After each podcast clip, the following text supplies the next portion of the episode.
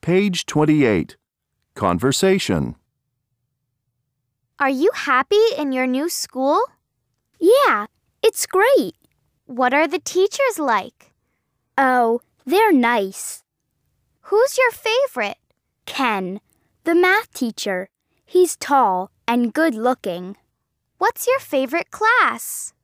Math, of course.